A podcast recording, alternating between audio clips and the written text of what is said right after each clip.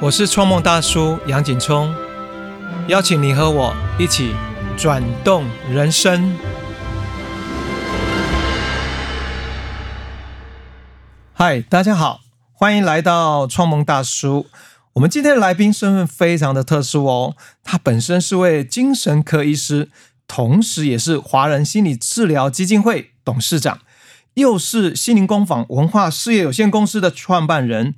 更惊人的是，他还是位诗人哦，出版的著作从诗集到医疗类丛书百百种，是不是非常的杰出和特别呢？让我们来欢迎。王浩威医师，浩威好，杨聪好，好久不见。对，浩威好久不见。哎，我们这一集创梦大叔哈，通常一开始都会想跟来宾聊聊，哎，他为什么会成为他今天的我嘛？哈，那我最好奇就是，浩威当初怎么会想成为一个精神科医师呢？我，我当然我我自己后来自我呃被分析跟自我分析多都比较清楚哈。哦，如果如果我一生很顺遂，我大概就应该是一个理工男。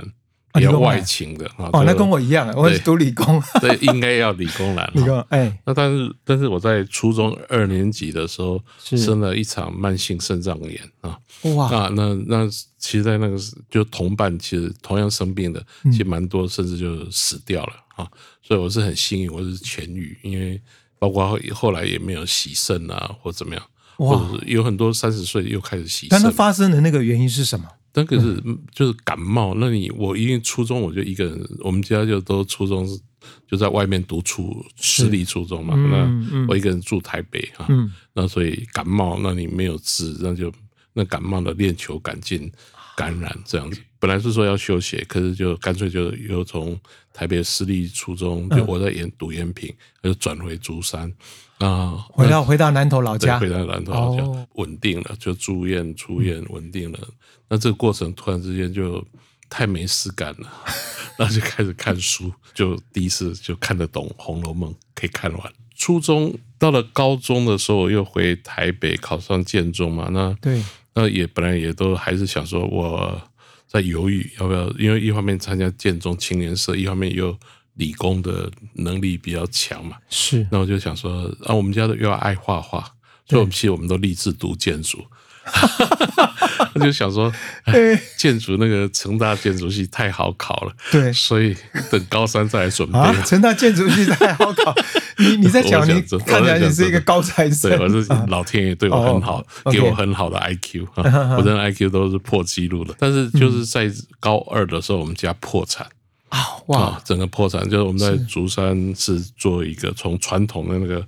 树火博物馆就捞纸。啊，对对 对，有做纸张的那个，慢慢越来越做，后来做到啊。包装纸，对，那就很高档的，是是在那个时代，那是就很多人投资的，就不是我们家，就那个公司垮了，那我爸是总经理，都是背书的嘛，所以我们家财产全部查封，我走在镇上，每个同学的爸爸都是债务人，就你那个回去都很难堪那样的一个状况，我们全家就搬上了台北。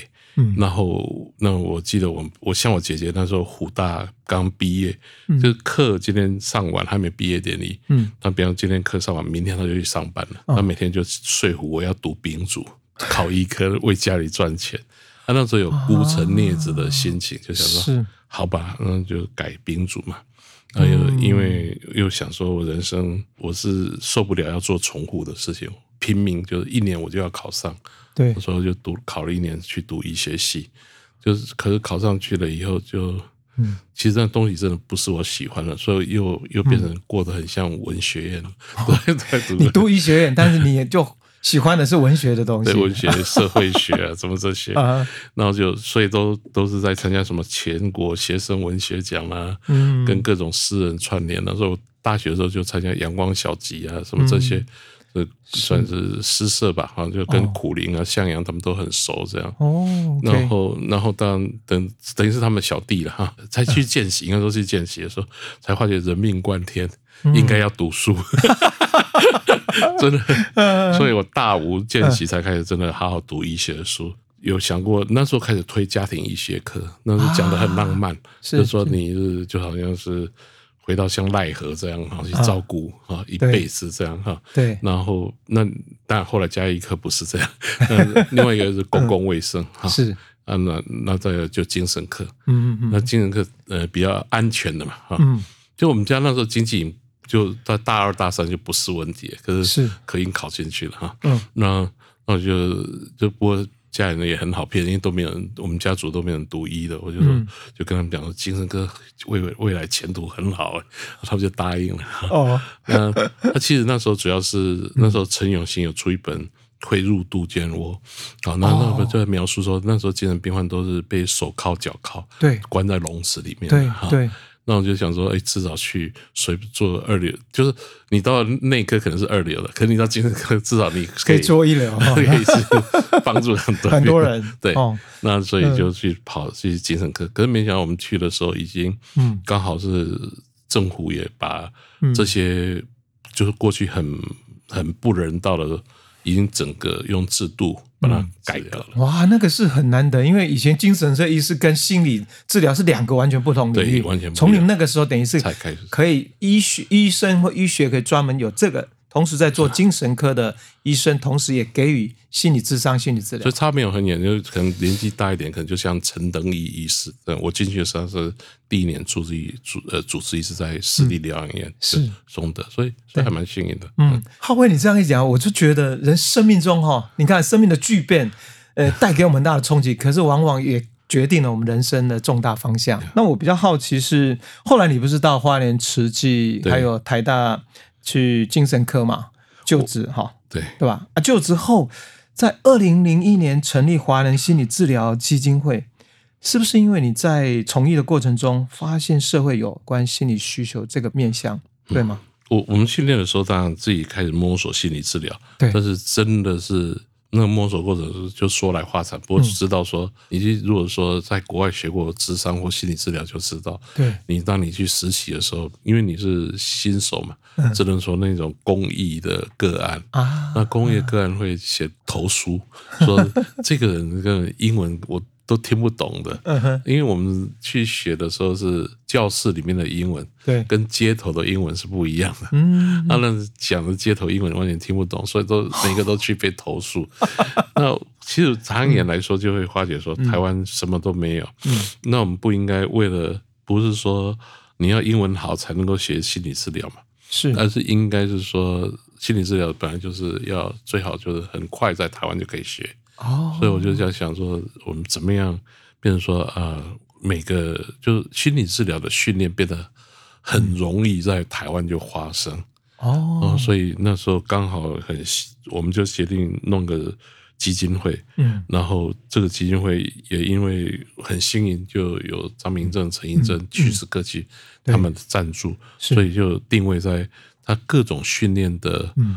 孵化器，就是那个育成中心啊。哦是，那所以，所以几乎所有的目前台湾各种心理治疗的流派、各种种类，在长或长或短，那都曾经在 这个华兴这个基金会待过。是，那也二十年来，好像也差不多果真各个流派台湾都可以训练。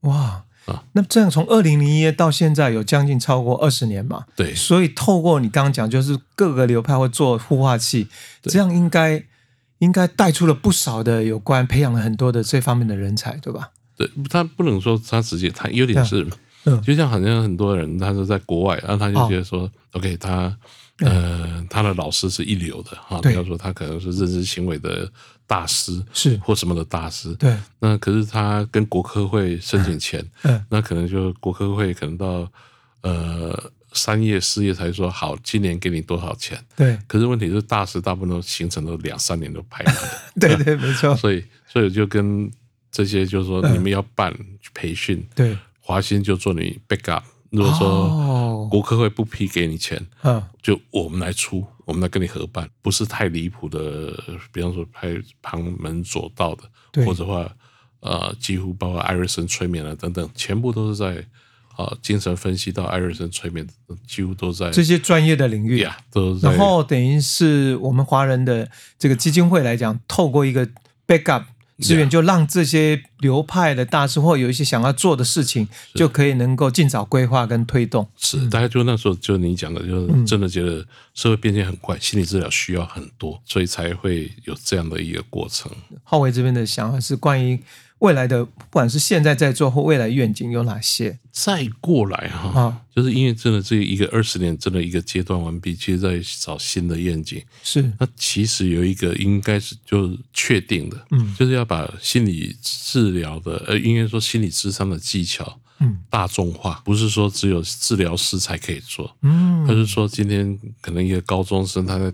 班上，他听到同学说心情不好，爸爸妈妈吵架，或者是想死，那他就说这个高中生如果有一些基本的训练，他知道怎么去沟通、缓解他的心啊，做了平常友情的支持，是。这种直接的反应外，一些技术上的学习，希望把这些专业技术释放到民间，而不不是被专家呃才能够拥有。那那可能这里会用一个比较像是一个全民运动那样的方式，就是因为台湾有一个好处，就是大家很乐意当志工，嗯，好，那所以其实等于说大家等于做一个专业志工啊，那有一个一个学习的方法，然后来，那当然真的很难，他再转接给专业，那还没在还那个之前变变成。智商呃的一些技巧变成我们的生活的一部分，嗯啊那样状况，这是反而是往下走哦。所以要把这个专业哈，原本只有专业的心理师在做，然后能够慢慢带到一般的这个所谓的啊一般人哈。对，他如果能够学习，透过学习这些技巧啊，能够有机会帮助自己或帮助家人。尤其你刚刚讲出一个，可能是培训志工咯，是不是？是未来。这个我们华人呃治疗基金会的一个很重要的一个重心。嗯，另外一个大概就是希望跟西方的心理学有更多的对话。对，因为像说呃，因为后来等于我从嗯弗洛伊德的里面的温尼科特走到荣格，那很多那回过来讲，其实就东方很多东西也其实可以去丰富西方的心理学的。嗯，好，正念就是一个例子是。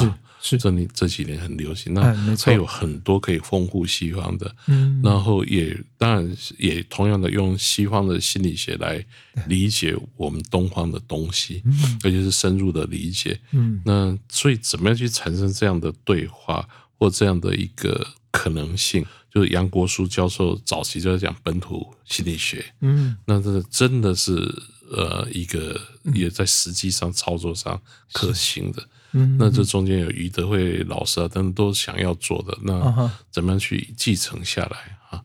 那那具体要怎么做？那这个是是最近在讨论啊，好多想做的，对，好多想做的，再活三十年都不够。浩威，你知道吗？我我自己觉得更钦佩一点是，你不是只有成立了这个华人心理治疗基金会，重重要是还在这个二十年间。也创办了心灵工坊文化，那么透过阅读、讲座、课程，还有工作坊，用不同的途径来帮助啊这个内在的这个需求。当初怎么会想要创办这个 心灵工坊？第一个，这不能说我创办啊，就是这是一群人创办，一群人总是要有一个人出来当董事长，是这样子哈。你就被你就被推出来，对对对，就是呃救国团就被。李登辉切割出去啊，对，然后偏偏救国团那个又不让李登辉的女婿接嘛，那所以救国团就被这样踢出去了。是，那但没几年以后，救国团开始很多单年单位是经营不善嘛。是，那那时候王桂花是张老师出版社的总编辑，是。因为余德惠老师本来是应该是他们的。精神领袖跟兼总策划。是。那余德惠老师去东华了。哦，东华大学对，那所以去花莲了，然后我从台。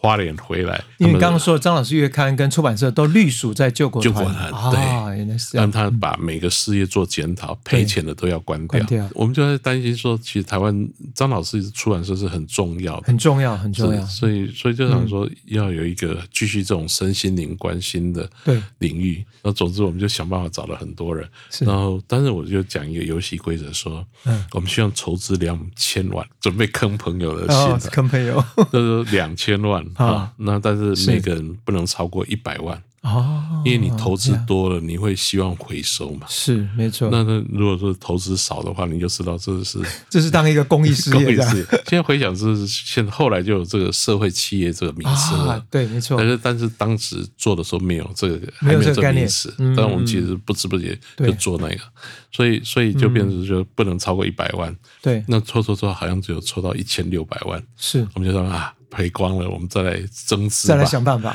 对，所以但是很幸运，就是到目前还没有增资。哎，我觉得那个时机也是在两千年左右，对不对？对。那我那个时候也刚好是因为开始接触身心灵嘛，然后后来我就想把蜂巢开始做很多关于身心的音乐，所以成立了一个身体工坊。哎，其实我们在几乎同一个时间，同一个时间，对对对。然后现在那时候怎么没有想到你？找你，叫你一百万。对啊，那心理工，我会觉得说面向也很好，说其实提供的不同的途径嘛，对不对？里面很多的书籍，其实某呢就是一个大众教育，希望让大家透过阅读，也可以慢慢的了解这些关于身心的一些探索。那这些都有帮助于他们而后能够深入这样子。终究我们还是活在一个资本主义的社会。把东西商品化，才能够持续在市场流动。没错，政府其实出了不少，比方说怎么认识忧郁症啊，怎么认识精神分裂症的书。是，那每次出完印完花完就不见了。没错，那个时候翻译也需要，那怎么挑好书等等等等。嗯。那所以也很高兴，现在很多出版社其实都愿意出身心灵哦，很多哎，现在好多家大家都一起来做这样子，所以这方面算非常蓬勃。而且现在金石堂不是金石堂成品的百大哈，或是很多都是心灵方面的书籍，是，所以这是一个趋势。好，我们这一段跟浩威聊到这里哦，真的非常非常精彩。然后我们待会要再继续跟浩威聊他个人的创作，还有他写的诗哈。先休息一下，听一首音乐，待会再开始。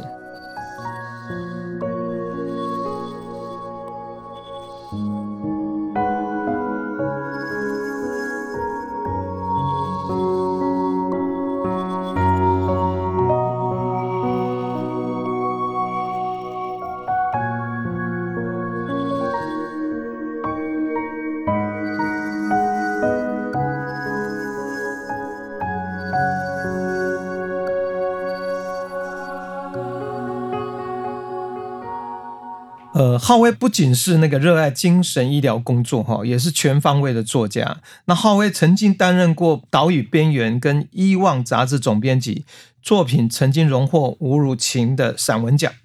那我个人比较好奇，很有趣的是，浩威的哥哥就是知名作家王浩一哈。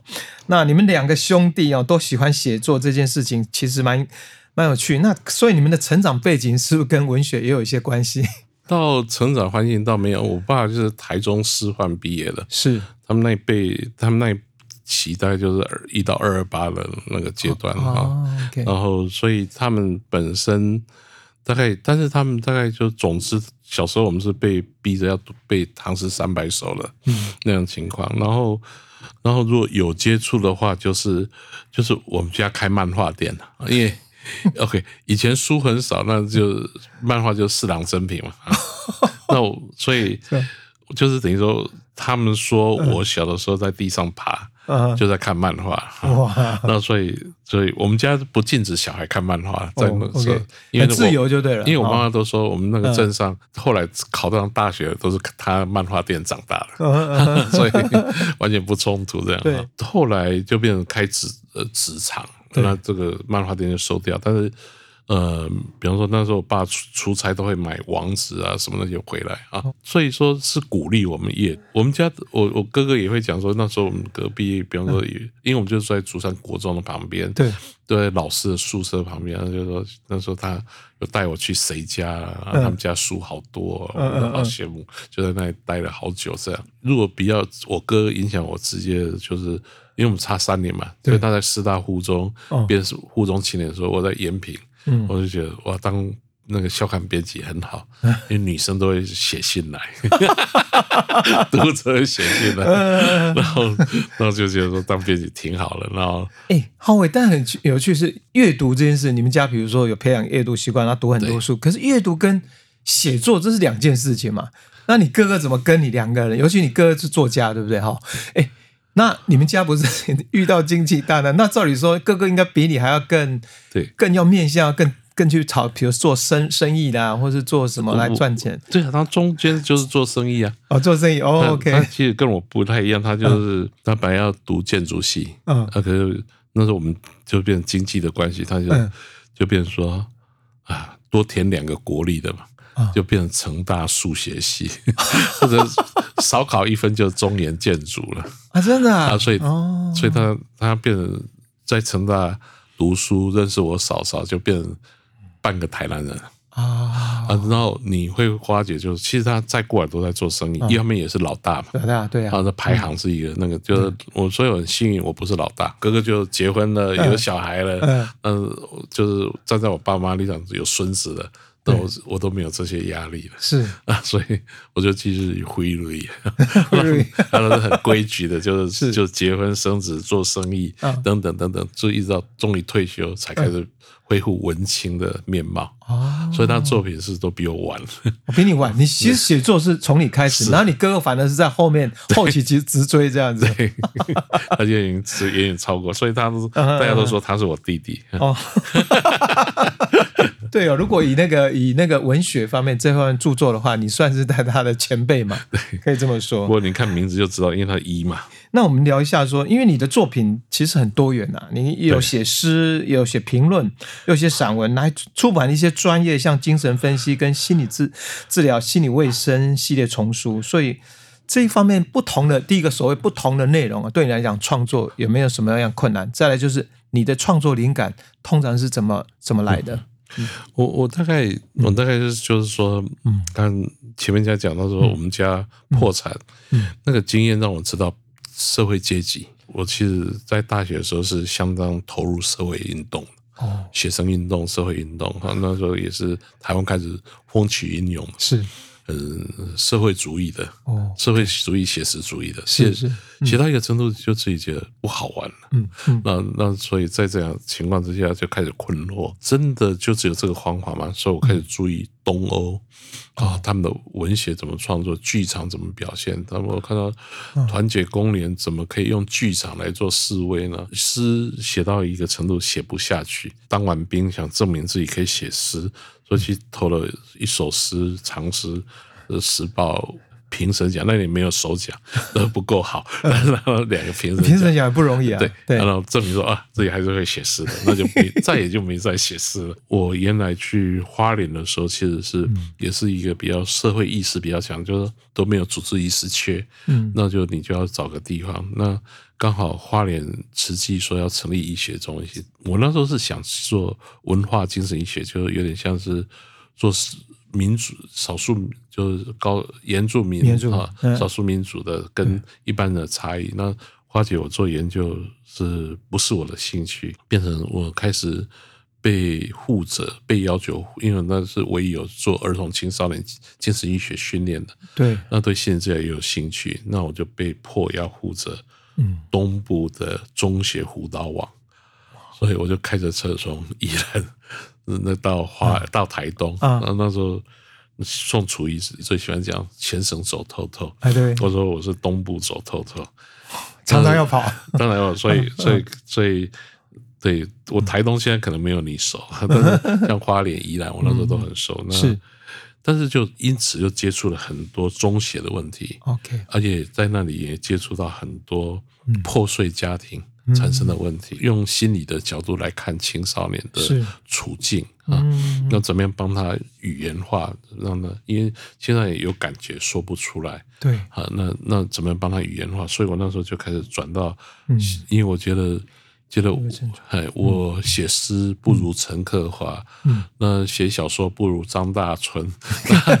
我讲真的，这真的不如。那时候我就很清楚，对，然后写散文还可以，但是我就想说，我要创造一个风格，嗯把文学跟知性结合。嗯他说那个也是我得吴日群散文奖的一个原因，嗯但是我并没有持续，就是后来实在想讲的知性太多了，嗯后来就慢慢变成社会评论。是，所以有段时间我在在报纸 杂志很盛的时候，可以呃每个月大概有十几个专栏嗯啊嗯嗯，那一直到最后到最近苹果日报关了，我最后一个瓶中信没有了，就再就不再写了。嗯然后就变成说，从从呃从青少年关关心青少年，慢慢就用社会心理的角度来讨论台湾的问题，是。然后这集体的问题，那那就是变成写作的过程，大概就这样吧。嗯，哎，我觉得从浩威在聊的过程中，我也在看自己哦，在放包括，在蜂巢或做音乐的发展。其实某部分，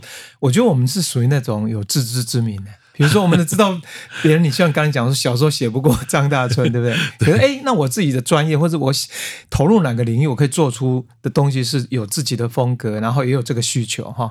那像蜂巢后来不是做了很多大自然啊、本土，还有很多身心的音乐。哎，其实那个定位也就是做我们自己喜欢，然后又自己这个领域是有需求的。而且对，你们持之以恒，我到世界各国嗯哈，他路过这种身心灵的店，我就进去逛。若有音乐，几乎都是蜂巢的商店，真是了不起，真的是了不起。没有。那回过来聊说，其实你看，你因为这么多元，也是我我也觉得不容易啊。比如一般人来讲，他今天能够写文学，他不见得能够，他不可能。尤其文学人怎么会能够写这跟精神分析、心理治疗有关的书，对不对？那我是觉得光这个部分的，你的那个我们叫斜，现在不是很流行斜杠吗？你这个斜杠是超斜杠的，超特别。那如果以你自己的书籍来说，你有没有哪一部是你自己非常喜欢，然后要推荐给大家的？不是我最最最后一本散文，我自己很喜欢了，是可是我连自己都记不起名字来。哎，浩威，你真的这样太有趣了，我还不知道你有这一块。你知道我们创梦大叔有一个专题最受欢迎就是旅行，然后我自己现在每年，我现在光今年那个已经去了三趟欧洲，然后我明年二月要去印度，然后参加，我就旅行回来，然后也把我只所经历的旅行的一些收获，然后在我们的播客跟听众们分享。对，所以我我觉得我们要另外找一个时间 再找你来聊你的旅行。后来你说这四年，那你真的有有到环游世界了吗？我我真的就去呃，真的那你这本书是不是就叫沉思的旅行哎这个好步伐文青哎旅步对，很文青。其实那个是嗯等于说，我大部分就写我去的时候，因为我对文学、对思想家怎么会创作出这个作品，那你到他们的家乡，对，有点像我们如果喜欢音乐，到贝多芬的维也纳，然后去他的墓碑或去他的那个故居走一走然后去探修或者是他写出那个作品的地方啊？对啊，那嗯啊，可那本在卖的最不好。哎，我觉得你要重新把它哈再拿出来，然后也许再重新论述一下，因为现在旅行是王道，然后是趋势。那尤其旅行，你这个应该是很特殊的、深度的哈。是的，就对是我知道说要附 照片啊，呃，对 教他大家怎么去这个地方啊，对，然后要有一些美感啊，那什么，哎，有一些你特别喜欢的美食啦，这些要服的，伟大的心灵，我其实是很好奇的。是。啊。那真的这些伟大的心灵，他们怎么会有这个？有就现实上，他们可能是不怎么样的人，有很多创作有伟大思想家或作家，都是生活里面都是怎么说下三滥的，嗯。但是确实他就有那个心灵啊。是。那怎么去理解？那这个很我很好奇了。是。对，浩威，你有去那个捷克那个那个作家那个写过生命不能承受之轻》那个？昆德拉，我没有，我没有针对他去。哦，我真的是针对卡夫卡去了。考卡。哦，卡夫卡包括他最后一个疗养院在奥地利的维也纳郊区啊，对对对，我都还转车转了好几趟，特别近哈，对，然后就常常去一些地方，那就会觉得，嗯，就是比方说去一个我很喜欢的那个那个希腊诗人哈，对。那那个他出生的小岛，我去的时候，他们就会讲说，你是不是你你是日本人吗？我说哦，有日本人来过吗？他说没有。可是通常我们其他看到的亚洲人都是日本人，很偏僻。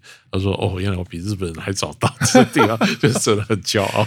你不觉得你做这个事情很特别？我总觉得你这个应该用纪录片的方式。那我如果是另外一个，就是如果站在心灵工坊出版社，因为做了好多很多很多书嘛的，需要的这个面对的这种心理上的这个状况哈，那包括我们有出版了那么多的数据，有没有推荐哪一本你会觉得推荐大家来阅读？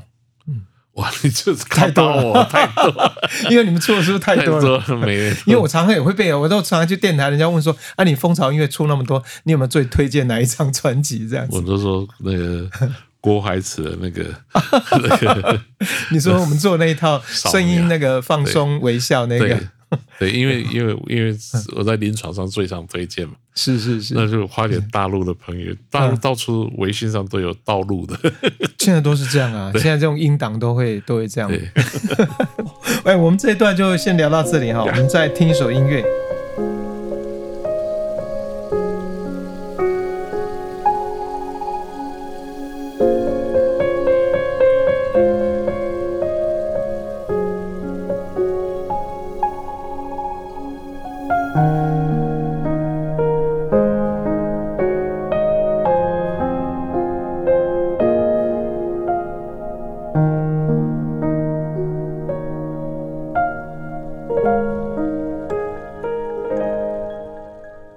浩辉成立的这个华人心理治疗基金会，或是心灵工坊哈出版社，都是在繁忙的城市中创造一个美好心灵成长以及陪伴支持的空间哈为主旨。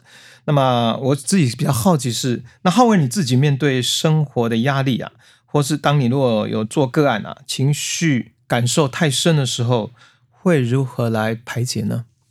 嗯，呀，我我就是自己理想跟现实啊。嗯 理想是说希望过个开始减减法的生活，真的很难减，事情只有越来越多哈。是 对，因为我几乎也是台湾第一个出来做心理治疗的，九七九八年开始开业，到现在做心理治疗专业，已经超过二十五年了。对，超过二十五嗯年。那其实就是，然后几乎我从来没有宣传，也不在网络上，完全就是非常口低调口耳口耳相传，相传而已。哦，但是你个案还是停不了，你到现在个案还是停不了还。是停不了哈。嗯然后，然后，然后那个大概，所以就变成说，嗯、但是就是尽量往培训了哈。嗯那所以，可是就要培训，所以啊啊，那我们现在硕士班原来以成人为主，明年又要开始有儿童组啊，嗯嗯就是儿童治疗组跟成人治疗组。啊对那所以这个情况之下就，就变成事情只有越多。对然后现在又想刚刚在讲的说，呃，华人心理治疗进入下一个阶段的是人路，有也很多事情也很多事情。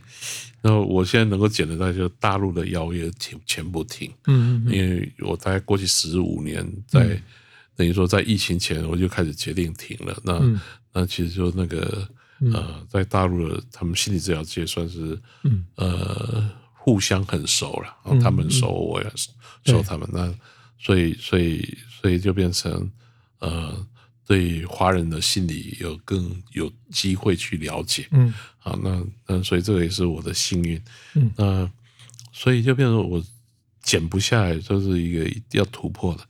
其实我当然最喜欢的是一个是旅行，啊。一个是一个是是等于说小旅行出游这样。嗯。但是那另外一个我以前有的，现在慢慢没有的，就是说，因为就像我刚刚一开始讲，我对剧场很有兴趣，对。对，后来对古典乐也很有兴趣，对。那但是都不敢买票了，因为 票买了就时间到就花姐又临时又有事情，啊，没办法去又没有办法去，然后所以哇，对我来说，在听古典乐是很好的放松。嗯好，的很好的放松。那可是现在太累了，就放松到想睡着了。可见你工作是多么忙碌。我对那个自己的节奏状态，嗯事实上还蛮注意的。嗯而且因为你工作量要好，品质要够，是所以你要怎么样有好的睡眠，然后嗯这时候可以松，这时候要紧紧起来，嗯精神要起来。那这那个转换频道那对转换个，皮啊这方面，因为所以所以所以对这方面很敏感，所以这个也是为所以为什么我会对我觉得怀慈那很好，就是哎自己放松不来的时候，就听怀慈的那个引导。哦，如果他听到这个节目，应该很高兴哈。那如果这样对那些现在在生活很过度繁忙哈，或是心很累的人，你自己有没有什么样一些建议？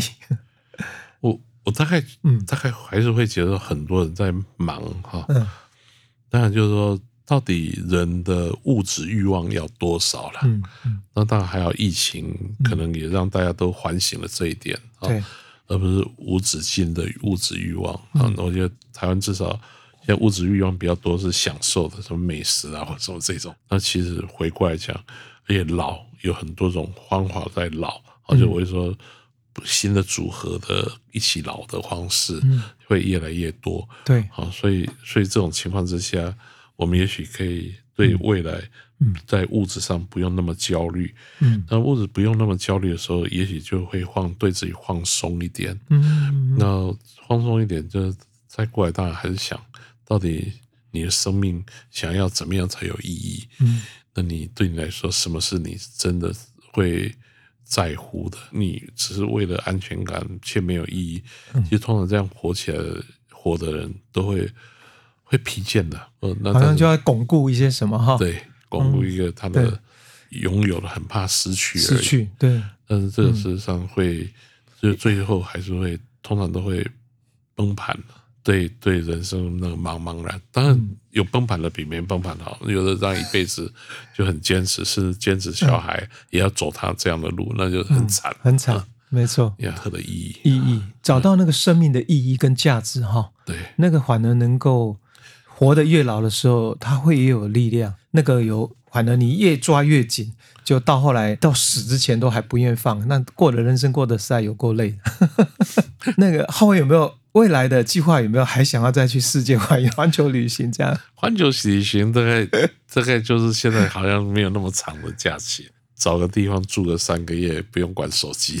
你第一个首选的三个月那个地方是哪里？这第一个会想到瑞士那的巴塞。然后再过来会想到，就像京都这样的地方。哇，京都真的是很多人，包括我自己，我一年大概要去两次京都。就是京都，在每次去就是呃随便的，就是小庙啊，嗯嗯，然后去呃或者说到日本的书店里面，因为日本书店你在京都找一个大书店进去，嗯，就有很多跟京都有关的。对，那个这这这相关的有资料邮寄。那虽然我们不懂日文，但汉字猜猜，大家都知道他在讲什么。哎，就是他有一些点呢，就这次就去那些点这样。对，其他当然有一个城市我想去认识的，就纽约。然后纽约其实还没真的真认识哈。对，因为有些城市毁坏的很快，好像我我荣格分析师的训练是在旧金山，我对，所以我有四年左右几乎。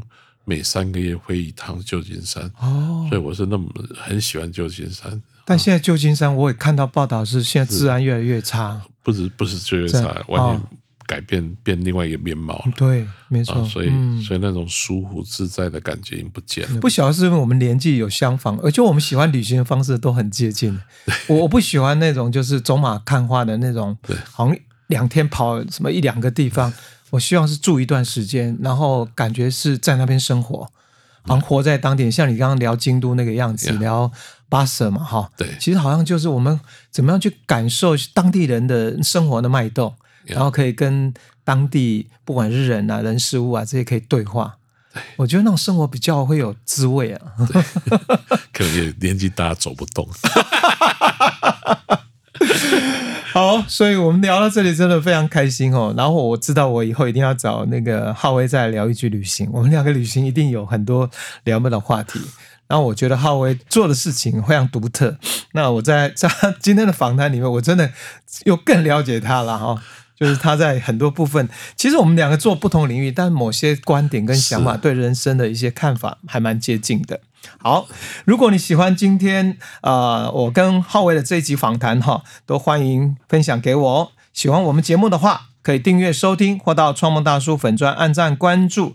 谢谢浩威医师今天的来访，我们下周见喽！谢谢杨总，谢谢大家，拜拜。